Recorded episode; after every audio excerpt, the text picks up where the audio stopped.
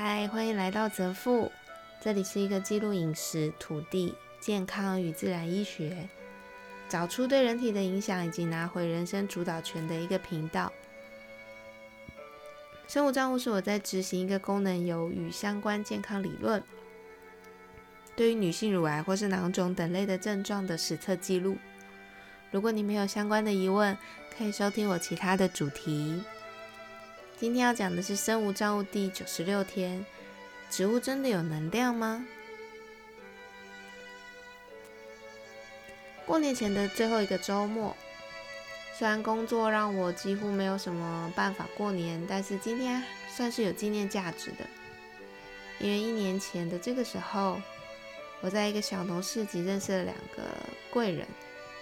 他们在我之后这条仪式改变的发展上给了我很大的帮助跟力量，也算是起头，所以带了小小的薄礼，谢谢老师们一路以来的支持与理解。很多时候，人与人之间的缘起与缘灭，都只是时间到了而已。跟一个人的缘分告终，其实更有可能是因为你成长了。或许他也成长了，功课做完了，自然你们就分开结束了。看到老师们一直这么健康的有活力，我们小聊了一下，似乎又回到了往日时光，一切都没有改变。我因为节气发酵这件事情想要执行，于是我将观察了一年的一个台湾精油品牌。纳入合作的对象，他们本身是制作纯露、精油等类的相关制品，但是我有兴趣的不是去推荐他们的商品，因为毕竟我还没有用过。想合作的其实是他们随着四季在土地上不同种植的花草。因为这块土地已经八年都是干净的土地了，所以我对于这样上这些这样的土地上面的作物到底是多有风格或是能量，其实是很好奇的。老板娘有给我试喝她自己配方的玫瑰酿，哦，我觉得那是一个我蛮想拿来做发酵的味道诶，还有未来的金银花跟野姜花，我也都很想试试看。那为什么观察了一年才下手买它的福袋呢？我觉得福袋的内容物还蛮物超所值，东西的品质跟包装都也很用心。会犹豫了一年，是因为我自己本身也使用精油跟纯露很多年了，但对于台湾自制的品牌，我实际上还是没有多大的信心去尝试。所以今天算是克服恐惧吗？还是卸下我的担忧？我也不知道，就顺应的一个直觉去做就对了。那接下来我就要记录一下今天回到家使用过后的感想跟心得。我第一次使用精油、浸泡油跟乳脂膏三样这个三样东西。给我一个相当不一样、不同于以往的感受，它促使我接下来会持续使用，然后观察看看对我的身体到底来讲是不是有一些不一样的变化。我希望不是今天不是错觉了。怎么说呢？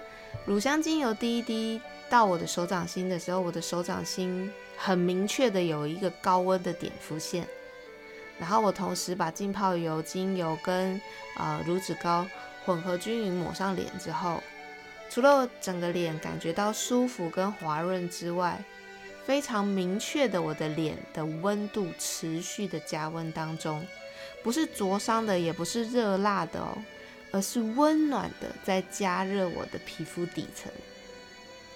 这是到目前为止我使用过的国外有机品牌精油类产品，没有带给我的明确感受。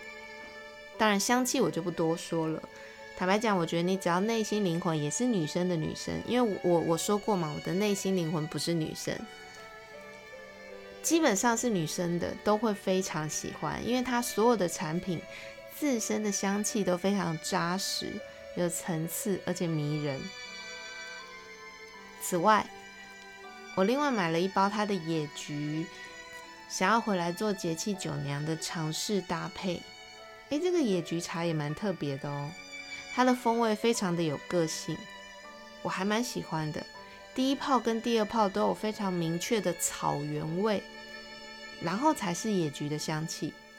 当然，这对以往喝菊花茶的朋友来说，甚至对我来说，呃，都是一个崭新的体验。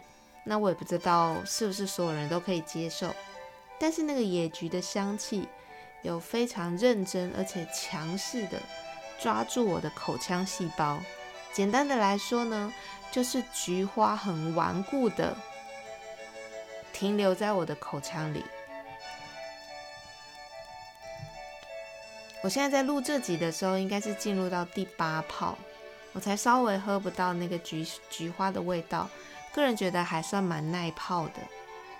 再来要记录的事情是，我不知道这个精油组合跟菊花茶是不是真的很有所谓的大地植物的芳疗能量。大概在晚上十一点左右的时候。我突然有一股非常强烈的睡意，然后直接被击倒的昏迷。直到现在，大家知道我录这集 podcast 的时候是几点吗？凌晨四点。我突然醒来，发现我还没有录，赶紧坐起来把它录完。然后满脑子疑惑的就是：十一点的我怎么了？难道菊花偷偷听见我的心声？